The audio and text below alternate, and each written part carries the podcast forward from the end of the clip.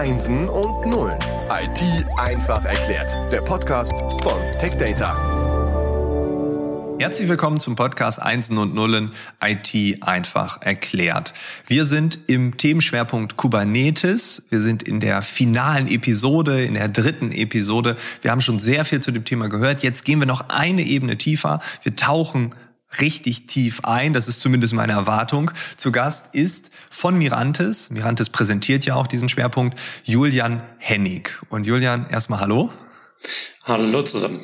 Und ich hoffe, du kannst meine Erwartungen befriedigen oder du sagst, nee, ist mir egal, wir gehen meinen Weg und ich werde dir bedingungslos folgen.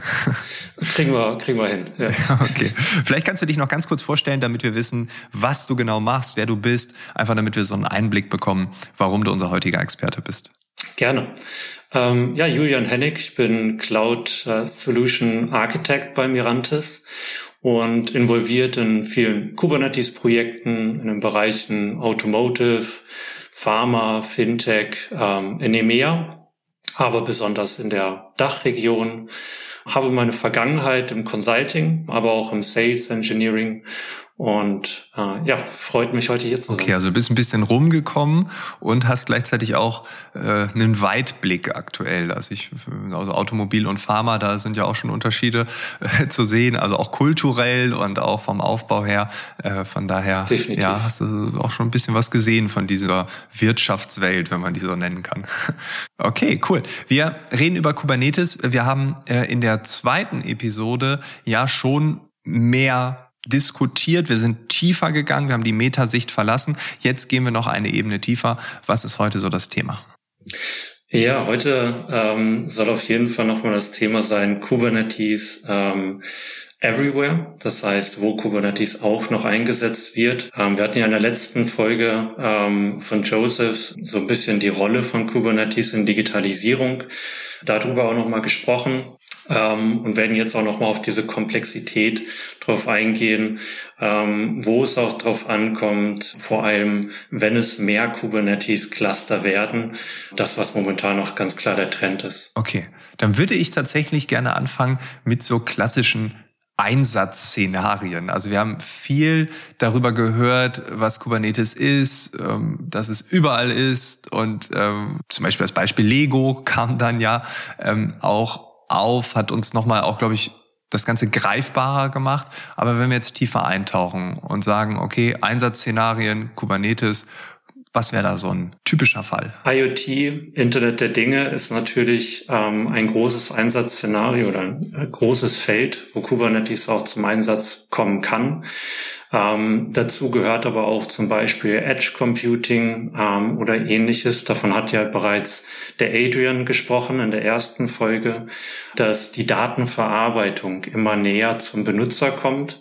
Ähm, und das steht eigentlich auch so hinter Edge Computing. Das heißt, die Effizienz und die Datenverarbeitung, die Prozessierung der Daten zu dem Benutzer zu bringen und damit auch natürlich Latenzen zu sparen oder beispielsweise auch Bandbreite zu sparen.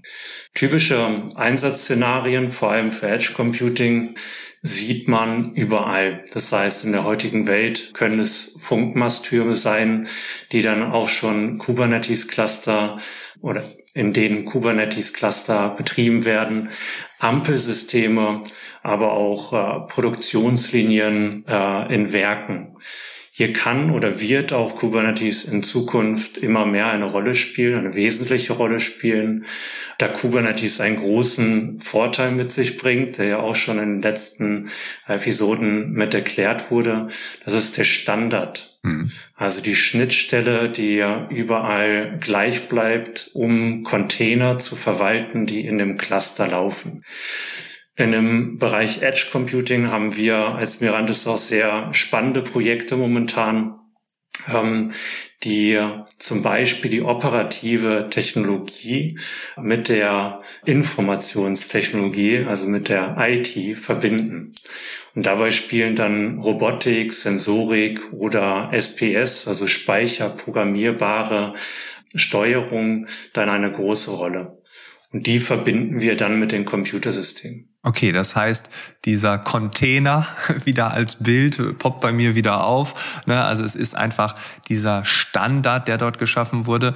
Ähm, du hast in der Intro gesagt, es geht um ein Everywhere, also Kubernetes überall. Das ist das eine. Und das andere, was mir vor allem in der zweiten Episode hängen geblieben ist und die, das war die ganze Zeit in meinem Kopf. Es klingt so einfach, aber wir haben ja immer das Thema Komplexität. Also allein die Tatsache, dass jede Organisation anders ist, die Einsatzszenarien, die du gerade beschrieben hast, äh, da sind ja völlig unterschiedliche Anforderungen an das System vonnöten. Ist das Thema Komplexität das Thema überhaupt, wenn wir über Kubernetes reden? Ähm, definitiv, weil die Komplexität natürlich auch viele erstmal abschreckt vor dem Thema. Wir sprechen natürlich nicht nur über die Komplexität des Clusters, des einzelnen Kubernetes-Clusters, sondern natürlich auch der größere Einsatz, das heißt Multicluster oder Multicloud-Szenarien. Man merkt, Kubernetes kommt überall heutzutage nicht nur im Rechenzentrum zum Einsatz, sondern natürlich auch an den unterschiedlichsten Orten und die Tendenz steigt. Ja, 5G und 6G bringen natürlich sehr viele oder unzählige Anwendungsfälle ähm, noch mit sich, wie beispielsweise Smart Logistik, Smart Metering, heißt Messsysteme, ist smarte Landwirtschaft, äh, Drohnen, autonomes Fahren, äh, und viele weitere. Ja, okay. Also da kommt richtig was auf uns zu. Und das klingt äh, für mich als Endnutzer natürlich wahnsinnig toll und äh, so entspannt und easy und macht mir das Leben leichter. es macht ja äh, den Unternehmen nicht unbedingt das Leben leichter in der Implementierung und dir wahrscheinlich in der Umsetzung auch nicht, im Support sowieso nicht. Und ähm, ja, das heißt, Komplexität entsteht automatisch. Dann ist ja die Frage, wie können wir, wenn all diese Entwicklungen vorangehen, mit dieser Komplexität umgehen? Wie können wir Herr des Ganzen werden oder auch Frau des Ganzen? Ne? Wollen wir niemanden ausschließen. Genau, man sagt heutzutage schon der Urwald an Kubernetes-Clustern in Unternehmen. Okay. Ähm, und die Verwaltung der vielen Cluster, ähm, die Standardisierung, aber auch die Automatisierung in den Griff zu bekommen, sind halt riesengroße Themen. Und dafür gibt es Lösungen, vor allem für das Multi-Cluster-Management. Wir bieten eine an, das ist die Mirantis Container Cloud oder auch ein Open Source Tool namens Lens. Das wurde auch schon von Adrian erwähnt äh, in der ersten Folge. Das hilft Dev, also Entwicklern und Operatoren, also Administratoren, an einem Kubernetes Cluster oder an mehreren Kubernetes Clustern auch zu arbeiten. Dabei steht bei uns vor allem ein Prinzip ganz vorne. Und das ist die Vermeidung eines Vendor-Logins. Ja, das ist, glaube ich, für viele etwas, was man automatisch auf dem Schirm hat. Ich tätige eine Investition und bin ich dann gefangen in diesem System und bin ich eingeloggt oder wenn man jetzt äh, sich ein Gefängnis vorstellt, für ewig eingesperrt. Genau. Also im Endeffekt geht es einfach darum, ähm, unabhängig zu bleiben ähm, und diese Unabhängigkeit äh, hat man bei vielen Produkten definitiv. Da spielt auch Open Source eine wesentliche Rolle. Das Ökosystem wurde ja letztes Mal auch schon erwähnt. Ähm, es gibt sich verschiedene Tools, die Kubernetes erstmal ein Kubernetes Cluster, aber auch mehrere Kubernetes Cluster dann vervollständigen, wie beispielsweise im Networking, Security Bereich, Storage Bereich oder auch in dem Continuous Deployment und Continuous Delivery Bereich. Da geht es so ein bisschen Richtung DevOps. Wie wichtig ist da sowas wie Mindset. Das ist ja so ein ähm, ziemlich häufig benutzter Begriff. Ja, wir brauchen das richtige Mindset.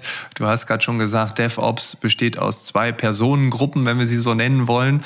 Ähm, Gibt es da manchmal so einen Clash of Mindsets, dass die Developer sagen, ja, wir wollen das und die anderen sagen, nein, das ging noch nie hier oder was haben wir schon immer so gemacht? Ja, es ist ähm, DevOps hat im Endeffekt für viele Unternehmen unterschiedliche Bedeutung teilweise sogar. Mhm. Also auch die Definition ist nicht 100 Prozent geklärt. Aus meiner Sicht, und das spreche ich erstmal für mich, ist DevOps ein Mindset. Das heißt, es geht darum, dass Entwickler und Administratoren oder Operatoren zusammenarbeiten und gemeinsam einen Weg finden, Applikationsentwicklung und Applikation an sich erstmal schneller an den Markt zu bringen. Und da geht es dann nicht nur das Veröffentlichen, um das Veröffentlichen der Applikation, sondern natürlich auch um Themen wie Features, die neu mit dazukommen müssen oder aber auch Sicherheitsupdates, die eingespielt werden müssen. Und da hilft dieses CICD, also Continuous Integration, Continuous Deployment, hilft da natürlich sehr stark, um die Applikation in diesem DevOps Cycle, ist im Endeffekt ein unendlich Symbol, es geht immer weiter, die Applikation ist nie quasi zu Ende entwickelt, geht es darum, einfach die Applikation, wie gesagt, schneller bereitzustellen und auf Marktanpassung vor allem auch reagieren zu können. Mhm. Also ich sehe hier so ein bisschen die Verbindung zum zur Agilität und äh, zu der agilen Projektentwicklung oder was auch immer, wo man auch sagt, ja, das ist nicht irgendwie nur ein Prozess, sondern das ist ein Mindset. Ne? Also wenn ich mich auf dieses System einlasse, dann kaufe ich die Kultur, das Denken da einfach mit. Also das kann man nicht genau. ausschließen. Und wenn man es ausschließt, dann wird's Grütze. Das kann man, glaube ich, so sagen. Okay, also vielen Dank für diese Einordnung. Ich habe es tatsächlich, äh, hätte es anders definiert, aber von daher finde ich gut, dass du das so reinbringst. Es ist ein DevOps-Mindset, dass es das gibt. Also wenn man diesen Weg geht, dann äh, macht man das so. Okay, ähm, ja, ich glaube, wir haben. Hast du noch was zu ergänzen? Haben wir irgendwas vergessen? Äh, ansonsten denke ich, wir haben das Thema Kubernetes relativ gut beleuchtet. Definitiv. Kubernetes an sich, äh, vielleicht einen kleinen Ausblick für die Zukunft. Mir ist immer ein Zitat hängen geblieben und das ist von Watts as Humphrey. Ähm, und das heißt, every business is a software business. Das ist mal seit der Jugend eigentlich hängen geblieben. Und ohne Software ist heutzutage eigentlich nichts mehr möglich. Man kann äh, sein Geschäft kaum noch ohne Software abwickeln. Kubernetes an sich ist ein wesentlicher Vorteil einfach für Unternehmen, weil es einen Standard bietet über Clouds hinweg, sei es Private, Public oder Hybrid, ähm, und entwickelt sich auch immer mehr zu einem Betriebssystem aus meiner Sicht. Ein Betriebssystem nicht in dem klassischen Sinne eines Betriebssystems, sondern eher aus der Perspektive einer verteilten, cloud-nativen Anwendung, die eine Vielzahl an, an positiven Dingen mit sich bringt, an Vorteilen mit sich bringt. Einmal natürlich in der Digitalisierung, wie auch in den letzten Folgen schon angerissen, aber auch für wirklich die neue Welt. Das heißt für Cutting Edge Technologie, die uns das Leben eventuell teilweise vereinfacht, teilweise vielleicht auch ein bisschen komplizierter macht, wenn wir da über beispielsweise Blockchain, Metaverse, 5G und 6G sprechen. Also es geht weiter und dieses Zitat, niemand weiß, wie alt du bist, aber die Jugend ist jetzt nicht erst zwei Jahre her, das kann ich sagen. Das heißt, das Zitat gibt schon ein bisschen länger. Und als du das gerade gesagt hast, habe ich gedacht so, ja, wird das selbst auf so ein Ein-Personen-Business wie mich zutreffen? Also der Freiberufler Frank, der irgendwie so auf Bühnen steht und Podcasts macht und so. Äh, aber selbst da ist ja Software allgegenwärtig. Also ich habe noch nicht wirklich drüber nachgedacht. Das waren nur so kleine Gedanken hier während des Gespräches. Aber wenn ich sehe, über welches Tool wir jetzt aufnehmen, ne, das ist auch schon nicht ohne. Wenn ich sehe, wie wir uns abstimmen, wie wir kommunizieren, ähm, wie wir Dinge vorbereiten, äh, wie ich heute in Corona-Zeiten Vorträge halte, das ist alles Software. Klar ist da eine Hardware ja. vonnöten. Ich brauche einen schnellen Rechner, ich brauche eine gute Internetleitung, ich brauche eine gute Infrastruktur.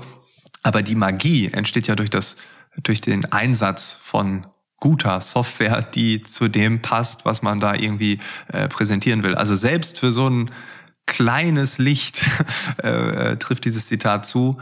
Und ich werde noch weiter drüber nachdenken, Julian. Vielen, vielen Dank, dass du auch diesen Ausblick Sehr gemacht gerne. hast, dass du äh, uns konkret äh, mitgenommen hast äh, auf deine Ebene, die Dinge, die du umsetzt, die ihr da im Detail macht. Und ja, ich glaube nicht nur, wir haben das Thema allumfassend umrundet, sondern wir haben es definitiv gemacht. Und ja, ich bedanke mich, dass du dabei warst und vielleicht hören und sehen wir uns in einem anderen Kontext nochmal wieder. Ich würde mich freuen. Ich mich auch. Dankeschön. Danke. Ciao. Ciao, ciao.